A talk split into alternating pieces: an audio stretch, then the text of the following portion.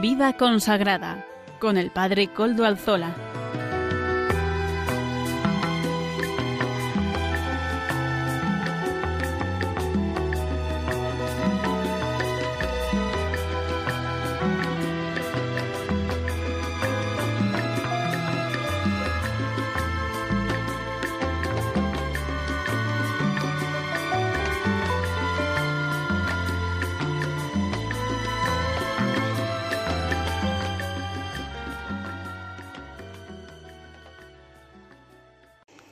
Buenas tardes, queridos oyentes. Hoy son las cinco de la tarde, una hora menos en las Islas Canarias. En realidad, en mi reloj marca las cinco y un minuto. Este es el tiempo en el que estamos y es la hora de vida consagrada en Radio María. Soy el Padre Coldo Alzola que les saludo con sumo gusto en esta tarde también. En estas ya vi primeras vísperas de la fiesta, de la solemnidad de la Inmaculada Concepción de la Virgen María. Una fiesta entrañable para todos nosotros, ¿verdad María Santísima? Ahí se nos presenta en todo su esplendor, ella, la Madre del Señor, ella, nuestra Madre, ella tipo de la Iglesia, prototipo de esta Iglesia, del cuerpo místico de Cristo, ella que es nuestra protectora, abogada, intercesora celestial y hoy se nos presenta así, en, toda su, en todo su esplendor, en toda su belleza, preparada para poder recibir en ella al que, al autor de la vida, a su creador. Ella, por ese privilegio singular, ha sido la madre del Redentor y entonces ha sido la madre de su creador. Es la madre de su creador. Ella que ha caminado paso a paso, camino a camino, día a día, en pos de su Hijo, finalmente llegará a la cumbre del Gólgota para allí recibir esos desposorios místicos que son lo que verdaderamente han expresado mejor su misterio también. María al pie de la cruz, consumando todo aquello que ha sido su vida, la entrega total al Señor. Hoy es ese día y lo estamos celebrando. Me alegra muchísimo poder compartir con ustedes este día. Me alegra muchísimo poder celebrar con ustedes esta fiesta, aunque sea en la radio, ¿verdad? Y sobre todo en Radio María, esta fiesta tan entrañable. Vamos a... Les recuerdo que ustedes se pueden poner en contacto con este programa de vida consagrada en el mail del mismo, en el correo electrónico del mismo, vida consagrada Además, les recuerdo que de este programa podrán tener una copia en los podcasts de la web. Nos ya suben el nuestro en la web de podcast de Radio María. Los podcasts es una manera nueva de escuchar la radio. También pueden ustedes eh, conseguir una copia del programa pidiéndolo a Radio María. Hoy tenemos un programa muy interesante que se lo quiero compartir.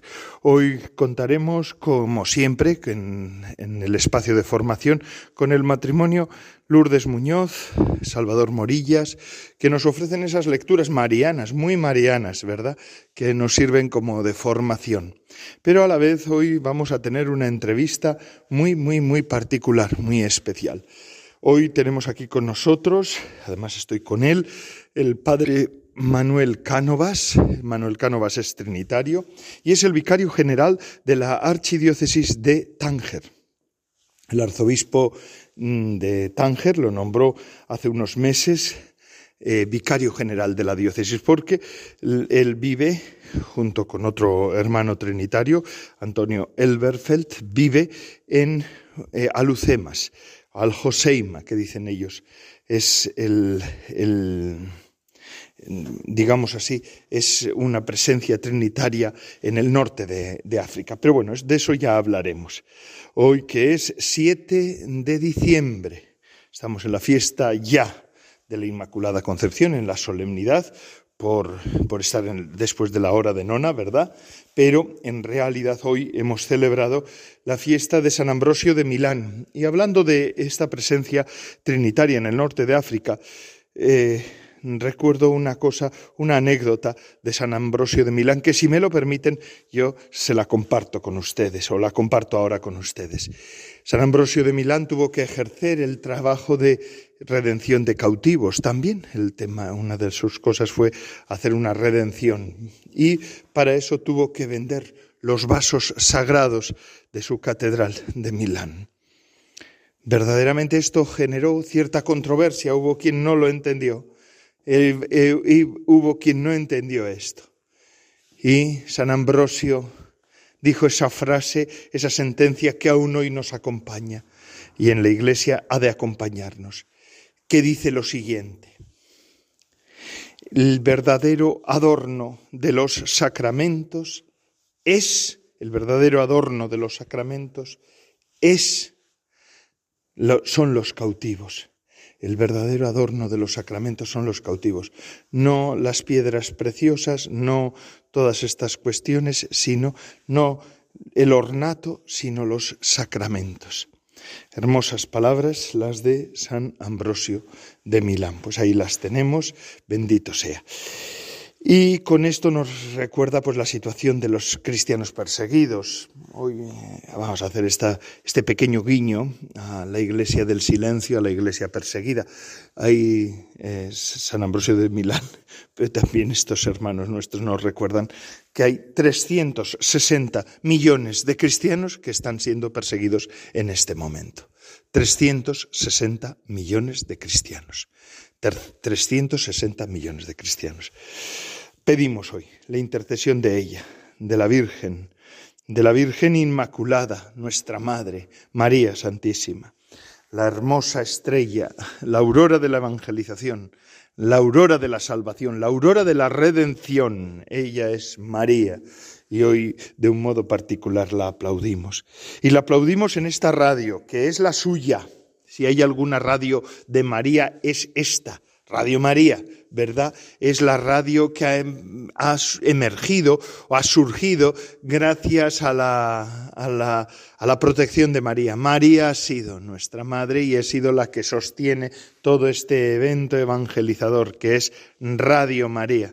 Así que hoy, de un modo particular, pedimos por esta radio para que siga emitiendo, porque es verdad, es necesario en este momento de la historia de España que, que se eleven las voces, que las ondas que parten y reparten la voz y el sonido, la información y la enseñanza sean también voces católicas, que haya por lo menos un vocero católico en medio de esta espesura de noticias a veces tristes, de la espesura del dolor y de la angustia que a veces de las que son portavoces también los medios de comunicación, de la frivolidad y, del, de, y de todo el mensaje anticristiano, ¿verdad? Pues que en ocasiones lo hacen algunos medios de comunicación. Pues en medio de esa espesura, que salga esta flor, que es Radio María, esta, este pequeño, esta pequeña azucena, ¿verdad? Podríamos decir que es Radio María. Por eso vamos a escuchar cómo podemos ayudar, colaborar en todo este evento evangelizador. Adelante, Radio María, dinos cómo. El Concilio Vaticano II nos enseñó que el misterio del hombre solo se esclarece en el misterio del Verbo encarnado. Por tanto, para conocernos a nosotros mismos y el sentido de nuestra vida, necesitamos mirar a Jesucristo. Sin embargo, son muchas las personas que por no conocer al Señor viven sin sentido ni esperanza y a las que queremos que llegue la buena noticia a través de Radio María.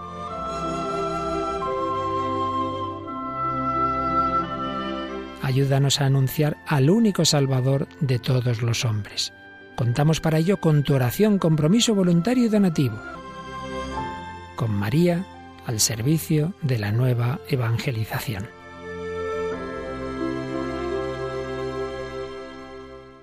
Así han oído, queridos oyentes, cómo podemos ayudar a esto que es un empeño evangelizador de todos, Radio María hoy en España, en el siglo XXI, un medio que llega a todos los lugares del mundo, de, España, quiero decir, a esos pueblos a veces perdidos, a esos pueblos deshabitados o casi deshabitados, ¿verdad?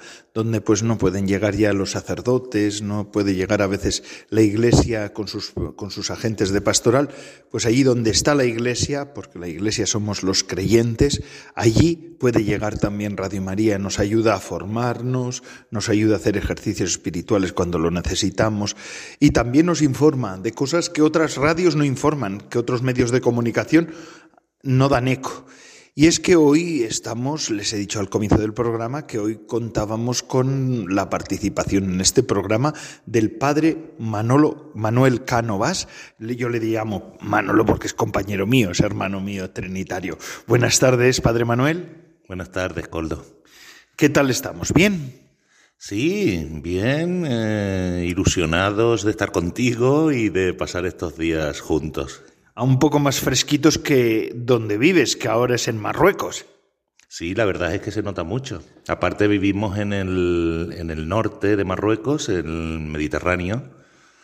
Eh, Al Joseima se llama, la antigua Lucemas española y bueno, el clima, imagínate, es un clima mediterráneo muy húmedo, eso sí es verdad, pero los grados no son los que hay en, este, en esta zona de España. ¿eh? Eso es porque estamos en Madrid, estamos aquí en el, en el Cristo del Pardo, donde estamos haciendo un encuentro de hermanos trinitarios. Eh, Padre Manuel Cánovas, nacido en Algeciras, así que no, has, no te has movido mucho de una orilla a otra. Sí, ahora eh, se ve casi enfrente, ¿no?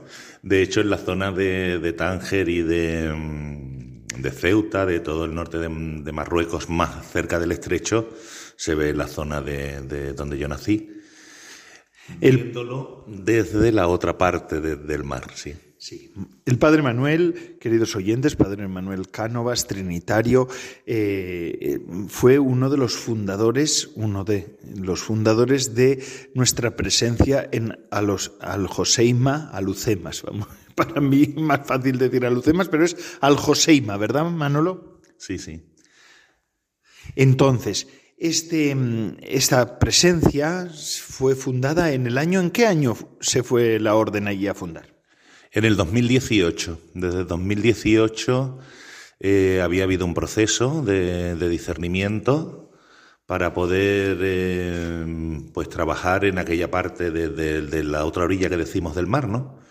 Porque aquí en España, mm, no sé si todos conocen que los trinitarios estamos trabajando con, los migrantes, estamos trabajando con gente, tanto subsaharianos como, como marroquíes. Entonces siempre estaba ese, esa necesidad de conocer también la otra parte de donde, de donde procedían estas personas, ¿no? Que se trabajaba aquí en España. Aparte de la historia de la orden y de la necesidad que tenemos como orden de, de, estar en, en relación con, con, el mundo musulmán, ¿no? Desde nuestro nacimiento hemos estado así. Monseñor Agrelo. De hecho, a Monseñor Agrelo lo, entrevistamos para este mismo programa hace, hace ya más de un año. Estaba, estuvo en una ordenación sacerdotal en, en Algeciras del padre Francisco eh, de Curro, vamos, para nosotros el padre Curro, ¿verdad? Eh, y él eh, pudo hablar en el programa. Él nos llamó a los trinitarios, el padre Manuel junto con otro sacerdote nuestro, Evelio, fueron allí a fundar. Y ahora en concreto eres mm, vicario general de la diócesis de Tánger. Sí, desde hace unos meses eh, eh, tenemos un, nuevo arzobispo, Agrelo. Presentó su dimisión y fue aceptada hace unos hace tres, cuatro años Hemos estado un periodo de sede vacante, después hemos tenido un administrador apostólico, eh, Fray Emilio Rocha, grande, franciscano, que este año, justo más o menos un año después de su administración apostólica, pues fue nombrado arzobispo de, Tánger. El 25 de, marzo fue su, su, consagración episcopal allí en la Catedral de Tánger y desde entonces pues ha estado reorganizando la diócesis y los que estamos allí pues eh, Mm, eh, nos hemos puesto al servicio de lo que se necesitara, ¿no? Y entonces eh, ha estado reorganizando, a mí me ha tocado esto. Claro, el padre Manuel era ya su formación en Roma mm, fue sobre liturgia, ¿verdad? Tú estudiaste liturgia allí cuando eras estudiante en Roma, en el Anselmianum.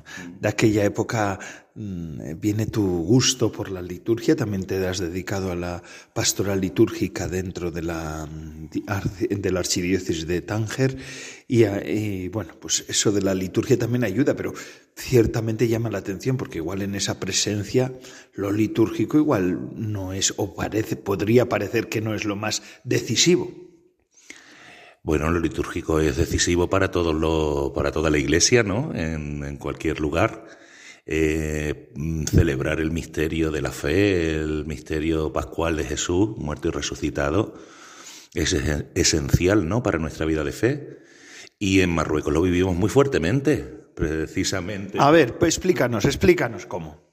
Bueno, pues, pues precisamente por esta necesidad que tenemos como cristianos, eh, nosotros eh, tenemos pues una estructura de iglesia como se conoce aquí también, ¿no? Y, por ejemplo, mi parroquia, pues somos religiosos, somos religiosas, somos un grupo grande de, de estudiantes subsaharianos con una liturgia muy viva, una fuerza grande en la vivencia de esa, de esa liturgia, cantos, bailes, y, todo esto está muy presente. Eh, aparte de otras celebraciones litúrgicas también, estamos eh, realizando actividades que puedan también unir a todas las parroquias de la diócesis.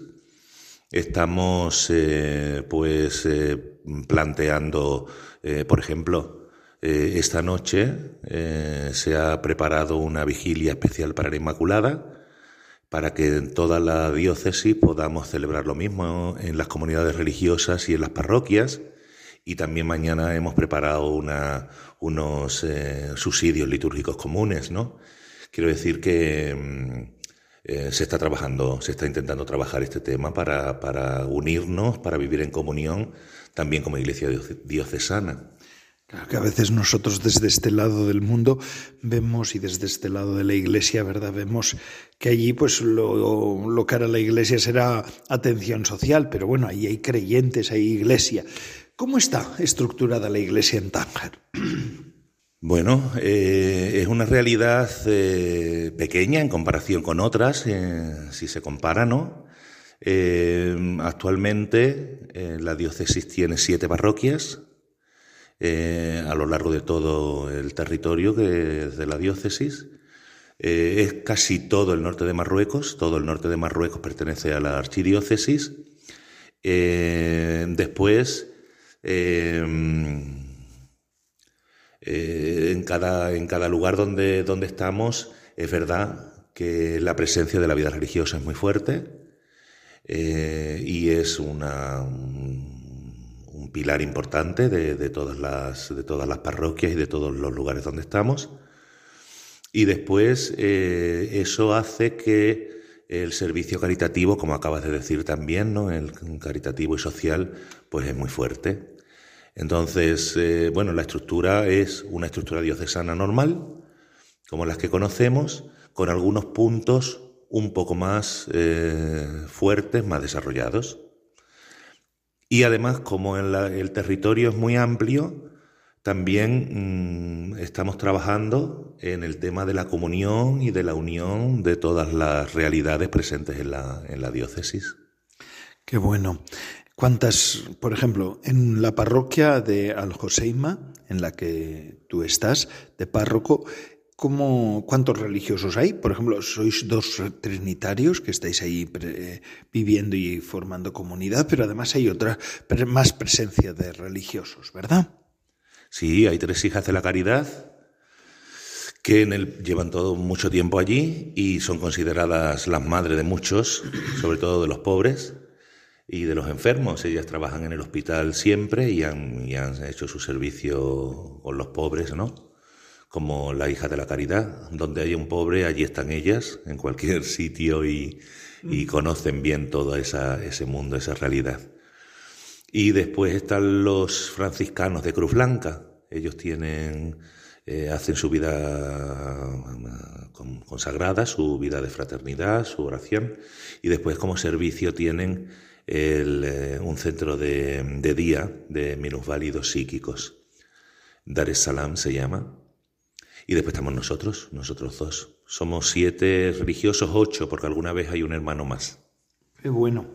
Y además la comunidad cristiana está compuesta por personas extranjeras, no sé si cuántas habrá, eh, y después también, ahora nos explicas, quiero decir, y por lo que has dicho antes, mm, mm, estudiantes subsaharianos. En su mayoría, los cristianos del norte de África son subsaharianos, con, con la problemática que esto tiene. Después hablaremos de esto. Pero bueno, nos das un panorama de tu parroquia. Sí. Eh, sí, nosotros somos estudiantes eh, subsaharianos. En Marruecos hay muchos estudiantes de África, porque el, gobierno, el rey, ha promovido mucho las becas, ha promovido mucho el que, el que puedan encontrar un lugar donde, donde poder formarse a muchos países africanos. Y entonces. ¿Con qué pretensión ha hecho esto el rey? Vamos, ¿o es solamente humanista o tiene otras pretensiones también? No, yo creo que por, por, eh, por vivir también la, la africanidad de, de, Marruecos, ¿no? Marruecos es ese punto de encuentro entre, digamos, Europa y, y África, entonces Marruecos eh, tiene su importancia estratégica y, tiene su importancia también como motor, ¿no? Y la verdad es que en África es considerado un poquito motor, ¿no? También en este nivel de estudios. También imagino que quien se forma bien en un país, pues va a, va a hablar bien de ese país. Imagino también que eso está ahí detrás, ¿no? Así es. Y además de esos estudiantes, todos estos inmigrantes, todos esos subsaharianos que vienen queriendo saltar el mar y venirse a Europa, también habrá presencia de ellos en toda esa zona, ¿verdad? Sí, sí, claro. Algunos son miembros de nuestra comunidad, de nuestra comunidad parroquial. Eh, sí, este es un tema importante en nuestra iglesia diocesana. Eh, nosotros, eh, como tal, tenemos un organismo Mm, digamos que el servicio caritativo de la Iglesia en, el norte de África, en, la Iglesia de Tánger, está dividido, por llamarlo así, ¿no? en dos grandes organismos, Caritas, que conocemos todo el mundo, que se dedica sobre todo la atención a la, a la población local, y después está la Delegación Diocesana de Migraciones, que para entendernos es la Caritas para los migrantes en movilidad. Eh, es generalizando mucho, ¿eh? porque la problemática es muy distinta, la problemática es eh, muy difícil. Cuéntanos algo de la problemática de estas personas, hermanos nuestros. Pues mm, quizás la palabra movilidad sea una que a lo mejor no, no creemos que tenga la tanta importancia como tiene, ¿no? Pero yo, nosotros siempre pensamos esa movilidad lo que significa. Significa estar huyendo, significa estar buscando un futuro, significa no tener raíces, significa perder mucha em, esa, esa, necesidad de estar con, con, un entorno seguro, esa necesidad de sentirte en, en tu casa. Y todo esto eh, con el nerviosismo eh, de, estar ilegal y de esa movilidad que te hace que eh, no, no sé, nosotros tenemos gente que, que, no duerme un mes en, el mismo, en la misma ciudad, con lo que ello implica, ¿no? Como, como digo. todo esto, obviamente, unido a las historias personales, a de qué están huyendo, por qué, están intentando pasar, a la incomprensión y a todos los sufrimientos que han vivido en, el camino, eh, a la inseguridad de, no saber qué va a pasar, como digo también, y el tema de, de que todo lo que nosotros nos parece un bienestar seguro no existe. Yo, la verdad es que muchas veces nosotros en casa hablamos y decimos es que eh, nos gusta tanto tener nuestras cositas controladas en la casa, dónde poner las cosas. Esto, si me lo mueven de sitio, ya me pongo un poco nervioso. eh, y esta gente no tiene nada seguro. La verdad es que es una situación complicada, es un sufrimiento eh, eh, extremo, quizás sí. Estamos hablando con el padre Manuel Cánovas, él es vicario general de la, de la, archidiócesis de Tánger, es trinitario, están en una presencia en Al-Joseima, allí en el norte de África. Estamos hablando de la inmigración, de tantas personas que viven su vida en la movilidad, porque entre otras cosas esa era la intención de la orden trinitaria al ir al norte de África también, ¿verdad? Además nos está hablando el padre Manuel de la situación de la iglesia en Tánger, una iglesia pequeña, pero con dinamismos fuertes y además con mucha vida consagrada, que es algo importante. A ver un repaso de memoria, no se suele hacer, no, no, es bueno hacerlo, pero está sin papeles. Estamos, es una entrevista sin papeles, queridos oyentes, ¿eh? lo quiero, quiero que quede claro. ¿Cuántas congregaciones, órdenes, presencias religiosas puede haber en, la archidiócesis de Tánger? ¿Cuántas congregaciones conoces tú así? O la pluma. Se nos olvidarán algunas, pero bueno, no pasa nada. A ver, eh, de, masculinas deben ser eh, franciscanos, jesuitas, eh, javerianos, hermanos de Cruz Blanca, trinitarios Espero no olvidárseme de nadie. Quiero decir cinco o seis, ¿no? Sí. Eh... Y en femeninas ya nos ganan por goleada. Sí, sí, eh, por eso he empezado y he dicho hasta los nombres de los, de los masculinos porque era más eh, fácil recordarlo. Las femeninas, pues bueno, las hijas de la caridad, las infantitas, las de, de la Divina Niña, ¿no? De Inmaculada Niña. Eh, franciscanas de varias congregaciones. Eh, tenemos carmelitas, eh, carmelitas contemplativas. Después hay institutos de, vida, de vida apostólica. Están las eclesianas, el Instituto Pro Eclesia. Eh, están las, las madres de las carmelitas de la Madre Teresa de Calcuta, están las Pedrunas. bueno, eh, también las del Sagrado Corazón me dijeron que también estaban, ¿verdad? Sagrado Corazón, eh, Jesús María, las adoratrices, el Santísimo Redentor. Eh, hmm. Madre mía, menuda presencia tan, tan significativa. En este sentido tenemos que dar gracias, ¿verdad? a Dios por la vida consagrada, por tantas hermanas y hermanos nuestros consagrados, consagradas, que viven su presencia en los márgenes de la sociedad, en, los, en las fronteras, ¿no? que nos decía también y nos suele recordar tantas veces el Papa Francisco. Verdaderamente un testimonio. Agradecemos vuestra presencia allí, ¿eh? querido Padre Manuel. Y Padre Manuel, Tú ya antes de ir a Marruecos, tú ya aquí también ya tenías un contacto con todo este mundo de la inmigración, por eso es también por lo que mm, pudiste saltar y, e ir al charco, al otro lado del charco, quiero decir. Sí, em, yo había estado trabajando en Algeciras y... Tu, tu lugar de nacimiento, eso es complicado ser profeta en su tierra. Bueno, yo creo que profeta mucho no fui, pero bueno, ahí estuvimos haciendo algo. Eh, trabajando en la cárcel. En la cárcel encontraba muchas, muchas personas de, de, la otra parte, ¿no? Y después en la casa nuestra de Algeciras tenemos una casa de, de acogida para personas que salen de prisión o inmigrantes, ¿no? Entonces ese, ese, ha sido mi trabajo unos cuantos años, 10, eh, 12 ahí, ¿no? Y antes había tenido un poco de contacto, no tanto con la inmigración, sino con los refugiados también en Egipto. Mm. En Egipto, tú estuviste en Egipto. Sí, estuve unos, estuvimos unos cuantos años eh, trabajando con refugiados sudaneses. Eh, una realidad completamente distinta, pero, mm, eh, ¿cómo decir? Acompañando a personas que, mm, que intentan buscar un futuro mejor para ellos y sus familias y intentando sobrevivir y vivir eh, muchas veces pues con la sencillez y la humildad y la alegría cotidiana. Y eso más o menos es igual, en un lado y en otro. Así que Padre Manuel, tiene, has tenido en tu vida querencia por, por esos lugares de frontera, ¿verdad?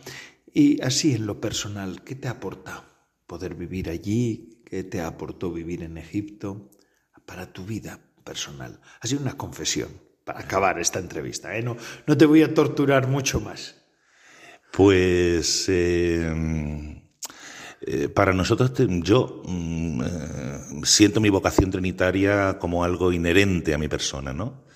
Y la verdad es que mm, vivir ese, ese carisma de comunión, y yo lo que para mí es muy importante y he ido descubriendo a lo largo del, tiempo, es eh, el estar con las personas, el no sentirte o no sentirme, no sé, yo lo siento así, eh, no sentirme salvador, sino el saber que lo importante es estar, que las personas lo que quieren es que escuches, que las personas lo que quieren es que, es que mm, eso, que les acompañes, que, que entiendas un poco y que, bueno, si encima le ayudas, pues mejor, ¿no?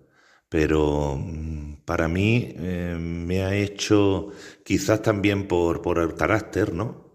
El, el, querer vivir la, el acompañamiento y el encuentro con, la, con otra persona, sea su situación cual sea, eh, especialmente con la persona que, que más necesita de ese, de ese estar con él. Qué bueno, qué bueno.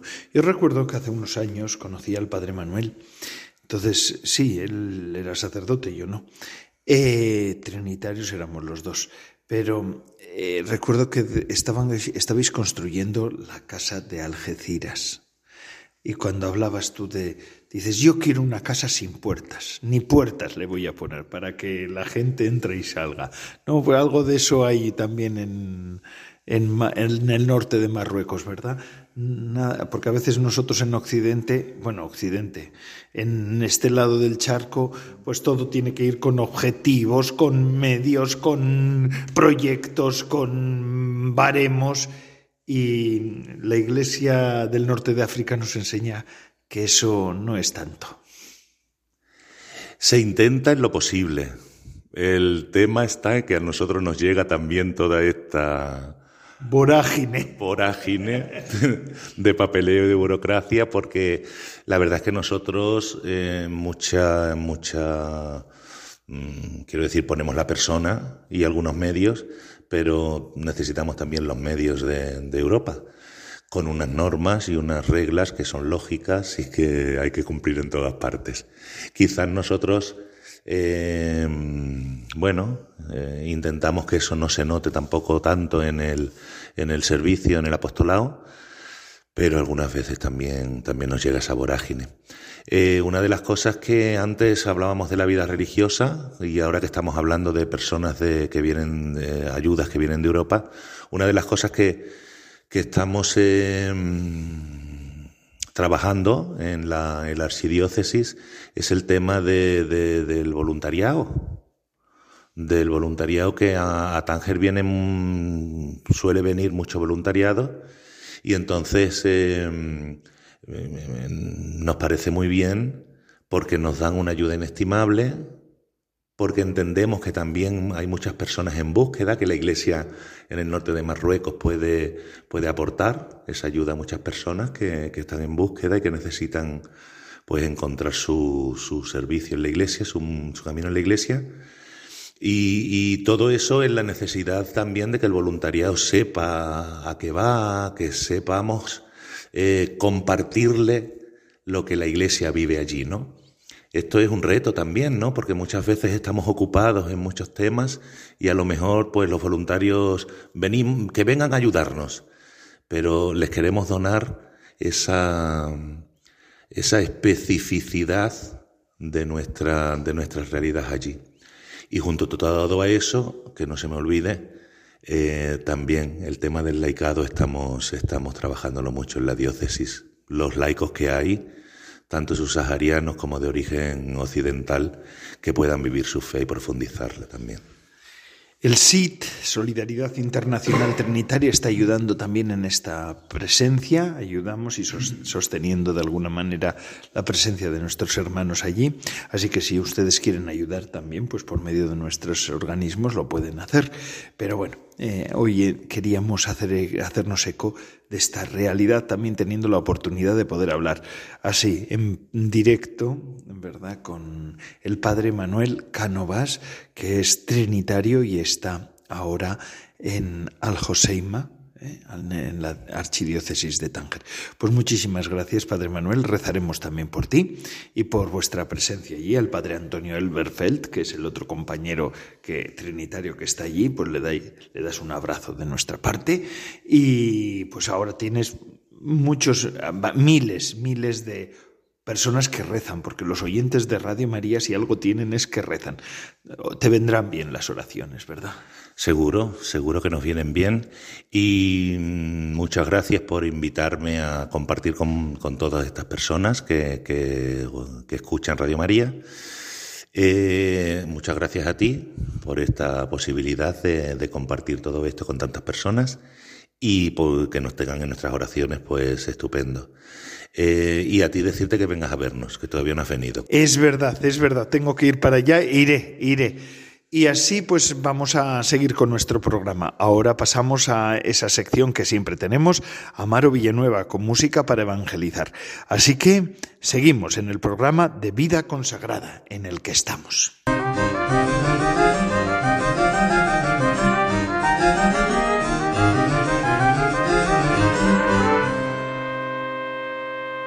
Por la eternidad es la canción que escuchamos hoy en la sección de música para evangelizar. Buenas tardes, Padre Coldo, y buenas tardes a todos los oyentes. Verónica Sanfilippo interpreta Por la eternidad.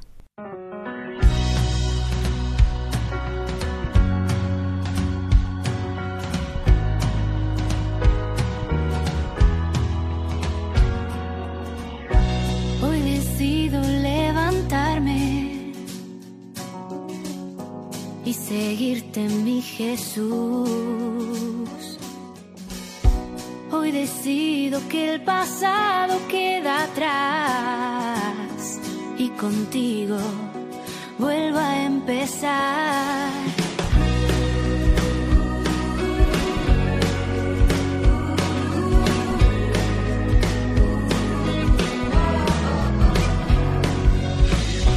Hoy decido los confío a tu bondad. Hoy comprendo que eres lo que necesito y tienes mucho, mucho para dar. Yo quiero de ese agua que al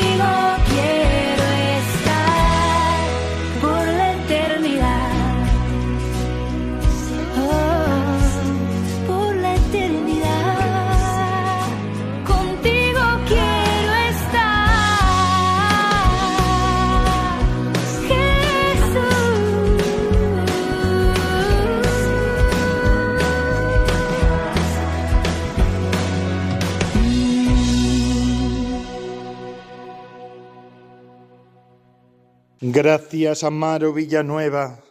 Hoy se puede evangelizar y así nos lo demuestra Amaro Villanueva. Amaro Villanueva es nuestro disjockey particular, ¿eh? con canciones y ritmos nuevos. Bendito sea. Que Dios te bendiga siempre, querido Amaro. Que el Señor eh, te sostenga en esta labor y este servicio que nos haces, por lo menos aquí en Radio María. De verdad te lo digo. Gracias, muchísimas gracias. Gracias de verdad. Y ahora seguimos con nuestro programa Salvador Morillas, Lourdes Muñoz. Ellos dos nos presentan esta sección de formación que nos ofrecen en el programa de vida consagrada de Radio María. Adelante. Buenas tardes, bienvenidos al programa semanal de formación animado por la Comunidad San Juan, un instituto secular cuyos patronos son San Juan Evangelista y San Ignacio de Loyola. Presenta el matrimonio Salvador Morillas y Lourdes Muñoz. Buenas tardes a todos. En este tiempo de Adviento vamos a seguir con el evento que funda nuestra fe, la Encarnación, siguiendo las huellas de María, la Madre del Señor, a partir de la luz del sí, con el libro Anchila Domini, la sierva del Señor, de Adrien von Speyer. Para situarnos, la semana pasada vimos María dice sí tanto al Padre como al Hijo. María habla inspirada por el Espíritu Santo. María hace un compromiso matrimonial previo con el Espíritu. Hoy meditaremos sobre los siguientes puntos. Dejarse guiar por el Espíritu Santo es como un compromiso matrimonial en vista del matrimonio. María dice sí en el Espíritu de Dios y no en el suyo propio. En el matrimonio se dice sí en el espíritu del otro. Dejarse guiar por el Espíritu Santo es como un compromiso matrimonial en vista del matrimonio. El sí de María solo puede ser escuchado por Dios en el modo en que Dios quiere escucharlo, es decir, según ese modo doble. El Espíritu Santo le inspira a ella a responder de ese modo. Es Él quien ya está obrando en ella y la está guiando, aunque solo después la cubrirá con su sombra. Traducido al ámbito de las relaciones humanas, su sí es como un compromiso matrimonial previo con el espíritu, en vista del matrimonio que sigue. El modo doble al que hace alusión el texto que en parte hemos escuchado la semana pasada tiene que ver con la diferencia entre las personas del Hijo y del Padre. El Hijo escucha el sí como una apertura, como un inicio, y el Padre como una conclusión, como una recapitulación de la antigua alianza. La semana pasada vimos que el Espíritu Santo ya guía a María y obra en ella, y Adrien hace una relación entre este guiar y obrar en María con el compromiso matrimonial terrenal, un compromiso que ya apunta al matrimonio venidero. María dice sí en el Espíritu de Dios y no en el suyo propio. Por eso María también dice sí en el Espíritu de Dios y no en el suyo propio, de la misma manera que en el matrimonio cristiano cada uno de los contrayentes dice su sí en el espíritu del otro y no en el propio. En este texto que acabamos de escuchar y del cual vamos a comentar la primera parte en el, el día de hoy, hay algo que debería sorprendernos y sin embargo es algo muy tradicional, algo que visto desde una perspectiva en Dios es el único camino practicable, tanto para el matrimonio cuanto para la vida consagrada. Estamos hablando del lugar, del ámbito, del regazo en el cual se dice un sí. En las semanas pasadas hemos ahondado en lo que es un sí. Vale la pena recordarlo con las mismas palabras del libro que estamos leyendo, y recordarlo en la forma en que María lo ha pronunciado. Su sí es ante todo gracia. No es simplemente su respuesta humana al ofrecimiento de Dios, es hasta tal punto gracia que es al mismo tiempo la respuesta divina a toda su vida, es la respuesta de la gracia en su espíritu a la gracia depositada en su vida desde el principio. La última oración nos sorprendió cuando la comentamos. Es la respuesta de la gracia en su espíritu a la gracia depositada en su vida desde el principio. Es decir, el sí es ante todo una respuesta, y si es una respuesta debe haber una pregunta, y debemos haber escuchado esta pregunta. Ahora bien, esta pregunta es gracia depositada en su vida desde el principio, y la respuesta es respuesta de la gracia en su espíritu. Así que nos preguntamos dónde se encuentra la persona de María en todo esto. Si la respuesta es respuesta de la gracia en su espíritu a una gracia depositada en ella, ¿dónde está el sí de María? Es esto justamente el punto más sorprendente en esta descripción del sí, y de cómo este sí perfecto, este sí eterno debe ser pronunciado. El sí es el sí de María, y sin embargo ella lo ha entregado ya desde siempre. Ella misma es una entregada, algo que nosotros difícilmente lograremos hasta imaginar. Nosotros que somos tocados por el pecado original. Ella se ha entregado por gracia a Dios desde siempre, y el sí está como engarzado en esta entrega, de un modo natural, sí, porque la naturaleza en ella perfecta y sin mancha está embebida de la gracia de haber siempre pertenecido a Dios, de haber querido siempre pertenecer a Dios. En el matrimonio se dice sí en el espíritu del otro. Por eso María también dice sí en el espíritu de Dios y no en el suyo propio. De la misma manera que en el matrimonio cristiano cada uno de los contrayentes dice su sí en el espíritu del otro y no en el propio. La analogía que vemos esbozada aquí muestra con sencillez que el modelo, la referencia para el matrimonio cristiano y también para la vida consagrada, es la actitud de María. Es su forma de decir sí a Dios. Y lo que dice la autora en este texto es lo siguiente. Como María dice sí en el Espíritu de Dios y no en el suyo propio, así también en el matrimonio cristiano cada contrayente dice su sí en el espíritu del otro y no en el propio. Esto es de alguna forma revolucionario, ya que significa que cada uno debe haberse ya entregado interiormente al otro, a tal punto de poder decir el sí en el espíritu del otro, que entonces debe haber ya conocido, amado y aceptado para siempre. Y así terminamos hoy nuestra lectura y comentario del libro de Adrien von Speyer, Anchila Dominique, la sierva del Señor. Este libro, de donde son extraídas las meditaciones que acabamos de escuchar, se puede descargar en la página web baltasarspire.org, apartado Publicaciones. Les esperamos el próximo jueves para seguir con las contemplaciones marianas de Adrien von Speyer. Les saludan Salvador Morillas y Lourdes Muñoz. Buenas tardes a todos. Lourdes Muñoz, Salvador Morillas, gracias por lo que nos han ofrecido hoy en esta ocasión también. Les agradecemos de corazón su contribución. Y con esto ya acabamos nuestro programa. Pero antes de despedirme quisiera hacer una, una reseña, ¿verdad? Hoy hemos empezado, hoy es el Día de la Inmaculada, Hoy es la fiesta, la solemnidad de la Virgen Inmaculada. También recordábamos que por la mañana hemos celebrado la fiesta de San Ambrosio de Milán. Yo la misa que he celebrado la he celebrado por la mañana. Ahora por la tarde voy a celebrar, voy a presidir la, la vigilia, ¿verdad? Pero la misa por la mañana ha sido de San Ambrosio de Milán.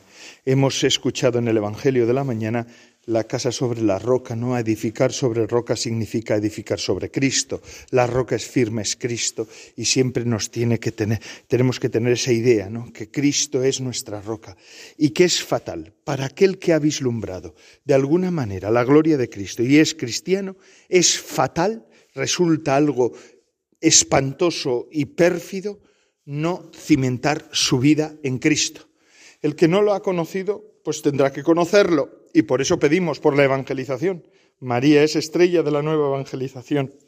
María es aurora de, este, de, los evangelizadores. Es también el impulso más certero que tiene la Iglesia eh, para todos aquellos que se quieren dedicar y se dedican a la evangelización, a la proclamación de la palabra de Dios y a la, mm, a la donación de sentido que nos hace el Evangelio a todos los hombres y mujeres.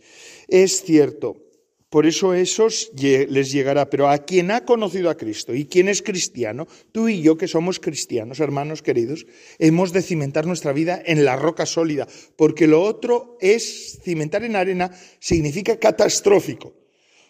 catastrófico para mí y catastrófico para ti que me estás escuchando, porque verdaderamente es algo terrible terrible, verdaderamente. Y háganme caso, porque así lo dice la Sagrada Escritura.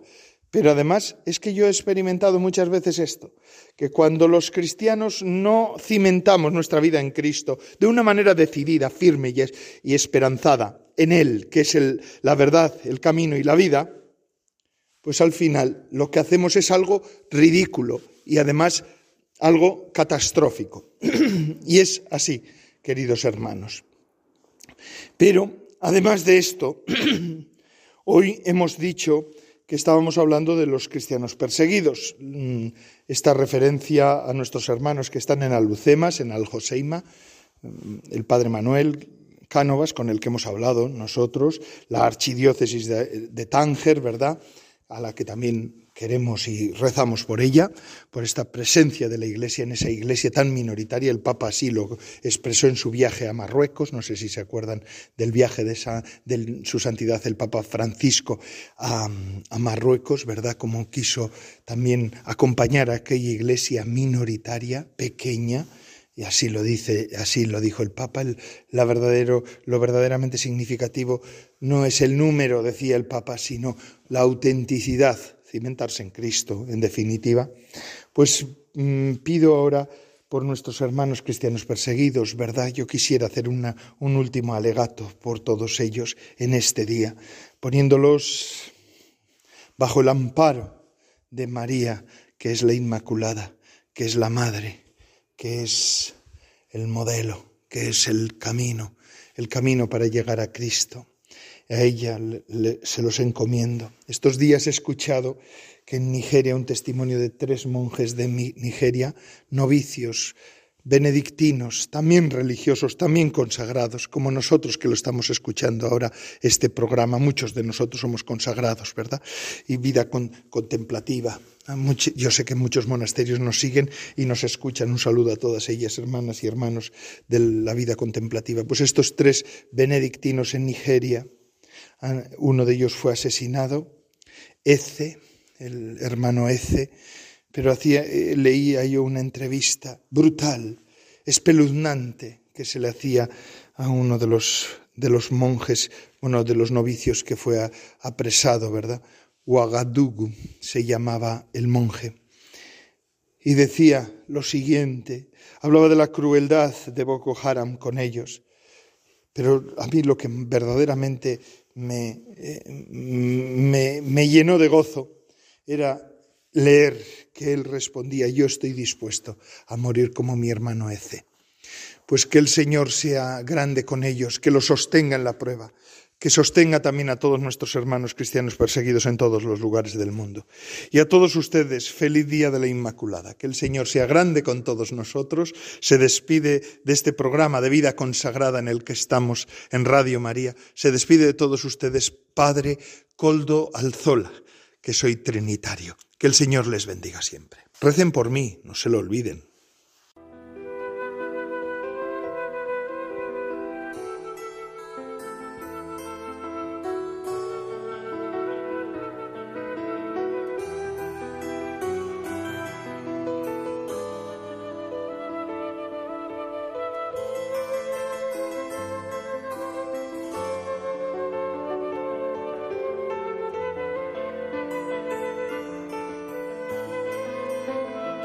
Consagrada con el Padre Coldo Alzola.